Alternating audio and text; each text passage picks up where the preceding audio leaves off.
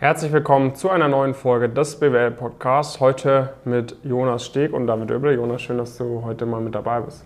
David, das freut mich auch sehr, dass wir heute über das Thema äh, Qualität der Lehre sprechen äh, werden. Beziehungsweise wir werden genau nicht über dieses Thema sprechen, weil die Qualität der Lehre im BWL-Studium ziemlich egal ist. Genau. Woran liegt das?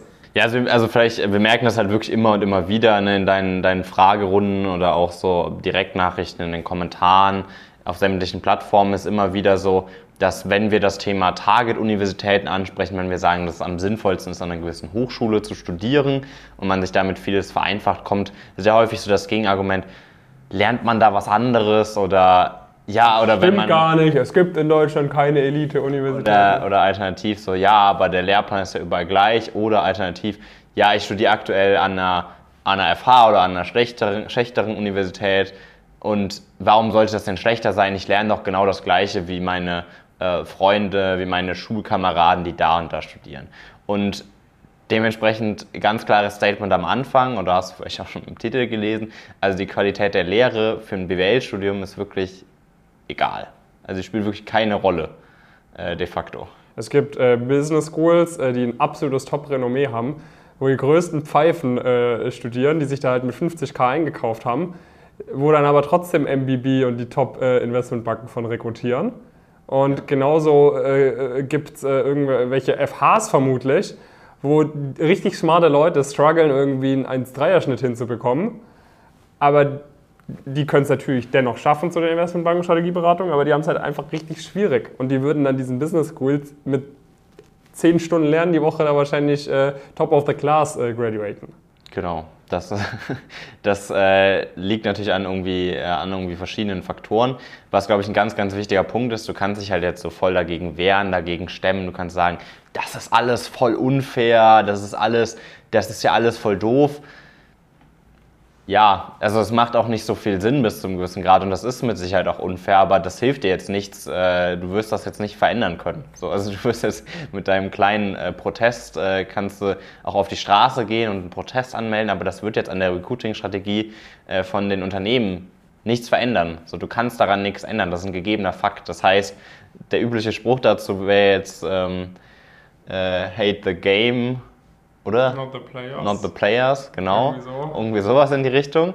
Äh, macht auch Sinn dahingehend, also die Spielregeln, die, die stehen fest. Also du kannst ja. an den Spielregeln nichts ändern. Und du solltest halt dich darauf fokussieren, wie immer im Leben, auf die Sachen, die man halt irgendwie verändern, verändern kann. Und vielleicht, um das ein für alle Mal für dich klar zu machen, dass du dich auf diese Sachen fokussieren solltest, äh, sprechen wir dann heute mal darüber, warum das auch so egal ist. Also wo das, äh, wo das herkommt und warum das vielleicht auch bis zu einem gewissen Grad gerade in diesen Bereichen sehr, sehr sinnvoll äh, ist. Was würdest du da für Punkte sehen, David? Ja, also es ist halt so, du hast halt gewisse, gewisse Universitäten, wo ist halt, oder ist so ein bisschen die Frage, ich finde so ein bisschen wie die, die, das Ei und das Huhn-Problem. Ähm, dass du halt äh, irgendwann mal einen Punkt gehabt hast, wo sich irgendwie eine gewisse Uni herauskristallisiert hat, dass da ein paar smarte Leute sitzen, die später äh, Karriere machen. So. Und da, da gab es dann halt verschiedene Hochschulen. Da gab es dann teilweise irgendwie auch Wirtschaftshochschulen, die richtig viel Fördergelder bekommen haben, wo, man, wo irgendwelche Mäzene gesagt haben, komm, äh, diese Uni oder ein großer Konzern da in der Umgebung hat irgendwie gesagt, komm, die wollen wir jetzt mal fördern oder so. Ähm, so, und dann wurden da ein bisschen Fördergeld reingepumpt. Da hätte man vielleicht für den ersten Schwung auch irgendwie gute Dozenten oder so. Und dann sind da immer mehr der guten Abiturienten an diese Uni gegangen. So, diese guten Abiturienten, äh, die sich da einfach eher tummeln an, als, an, an, als an einer Uni, die nicht so bekannt ist. Ähm, machen natürlich im Durchschnitt eher Karriere als jemand, der an einer unbekannteren Uni studiert. So, dann sind die eher bei der, bei der Top Investment Bank, bei der Top Unternehmensberatung, vielleicht auch in einer entscheidenden Rolle und sagen dann, okay, wir haben jetzt irgendwie 10.000 Euro Budget, um irgendwie einen Karriereworkshop zu machen. Wo machen wir den denn? Machen wir den an der Uni, wo wir hier alle studiert haben oder machen wir den an der Uni, wo, wo wir nicht so viele Leute kennen? Wir machen den doch eher an der Uni, wo wir auch studiert haben, weil da wissen wir, da sind gute Leute und so weiter. Mhm. So, und dann schaukelt sich das halt immer höher. Und mit der Zeit ist es dann auch nicht mehr so wichtig, äh, wie jetzt die Qualität der Lehre ist, ne? ob da wirklich auch gute Dozenten sind, ob da jetzt wirklich äh, de facto so smarte Leute sind. Tendenziell ist es schon so, dass an diesen klassischen Target-Unis, wo halt dann der Ruf ist, okay, das sind Top-Unis, werden schon eher dann auch im Durchschnitt smartere Leute angezogen. Ähm, aber grundsätzlich äh, ist es halt so, wenn es halt einmal gegeben ist, da muss dann schon, äh, wie vielleicht bei einer deutschen Privatuni, sehr viele Skandale passieren, um diesen sehr guten Ruf dann wieder äh, wegzumachen. Ja, also das, genau, das ist so der eine Engel. Ich glaube, der andere Engel ist vielleicht auch so ein bisschen, sich die Berufe anzuschauen und auf welche Fähigkeiten es da wirklich ankommt, gerade ja. im Laufe der Karriere. Also es gibt natürlich immer, ne, es ist jetzt nicht so, dass dieses eine Profil sich immer durchsetzt, äh, sondern es gibt mit Sicherheit verschiedenste Fähigkeiten, die man mitbringen muss. Aber es ist mit Sicherheit so, dass man zum einen eigentlich im Studium, also wenn man wirklich ambitioniert an die Sache rangeht, sowieso im Studium nicht die Sachen äh, zum richtigen Zeitpunkt zumindest oder teilweise auch gar nicht lernt, die man irgendwie braucht für die Berufe, äh, auf die wir uns zumindest spezialisiert haben. Also du lernst äh, nicht wie du eine Case Study löst im Beratungsinterview, du lernst nichts über gewisse Industrien kennen, äh, du lernst für Investment Banking die Sachen irgendwann vielleicht mal, aber dann eigentlich viel zu theoretisch und viel zu realitätsfern und zu wenig on point. Und äh, dementsprechend ist, ist, spielt die für, die für den Berufsalltag sowieso eine sehr untergeordnete Rolle. Also es bringt dir jetzt nicht, wenn du die abstraktesten Derivate-Modelle äh, am Ende kannst, wenn das für deinen Job aber gar keine, gar keine Rolle spielt. Also ich glaube, das ist der eine Aspekt, den man auch noch mit reinbringen kann. Der andere Aspekt ist natürlich, dass es gerade in den Seniorenpersonen sind das halt, ist es halt sehr starkes People-Business, die, die Themen.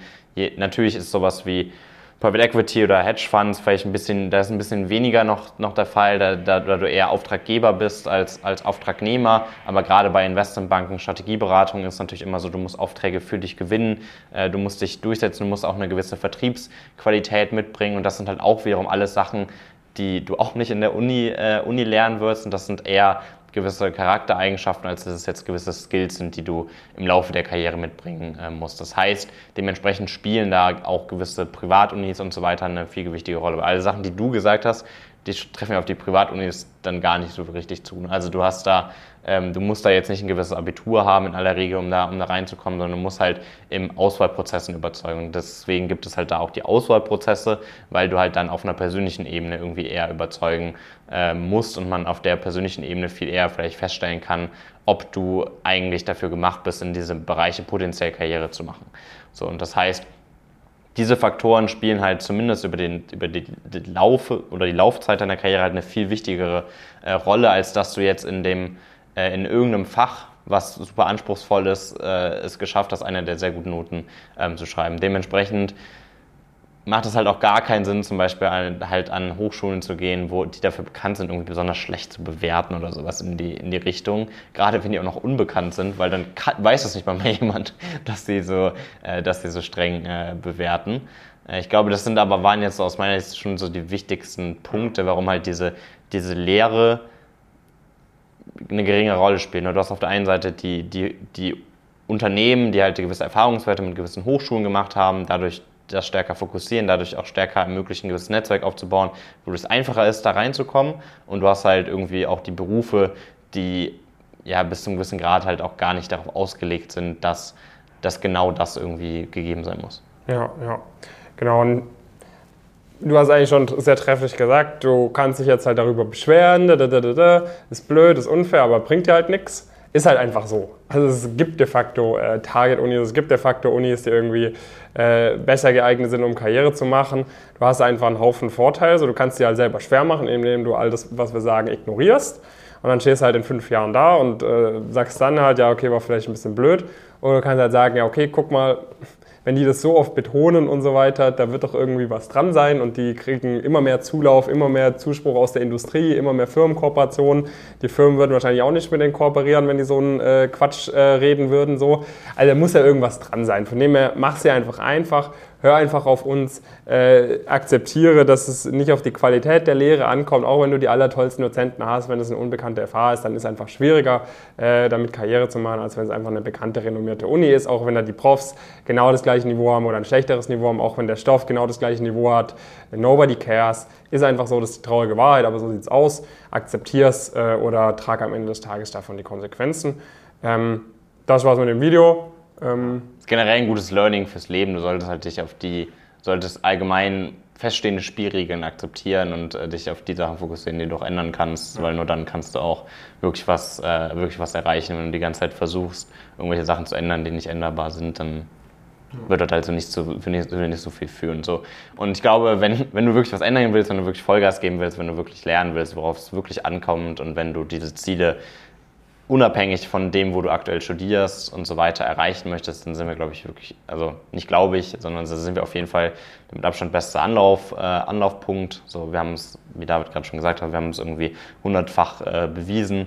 Äh, und ich glaube, das, das, stellt keiner mehr großartig in Frage. Dementsprechend, wenn du es noch nicht gemacht haben solltest, schau mal unbedingt auf unsere Webseite. Findest auch ein paar weitere Informationen. Bewirb dich, dann läuft der Bewerbungsprozess bei uns soweit äh, einmal durch. Wir schauen, ob du auch aus unserer Sicht das, das Potenzial hast. Dann muss es nicht sein, dass du jetzt schon die perfekte Ausgangssituation hast, sondern es ist halt sehr, sehr wichtig, dass du diese, diesen Willen hast und, äh, und Vollgas geben möchtest. Und dann geben wir dir alle Tools an die Hand, die du brauchst. Und de facto kommt es dann eigentlich nur noch auf, äh, auf dich und deinen dein Ehrgeiz, deine Motivation an. Und ich glaube, das ist ein sehr, sehr gutes Gefühl de facto, weil du halt diese ganzen Spielregeln und so weiter halt nicht mehr, die kannst du halt, du weißt halt, was du machen, machen musst. Du musst halt nur noch, nur noch machen de facto. Und äh, dementsprechend sieht das auch, äh, auch so aus, was die Ergebnisse angeht.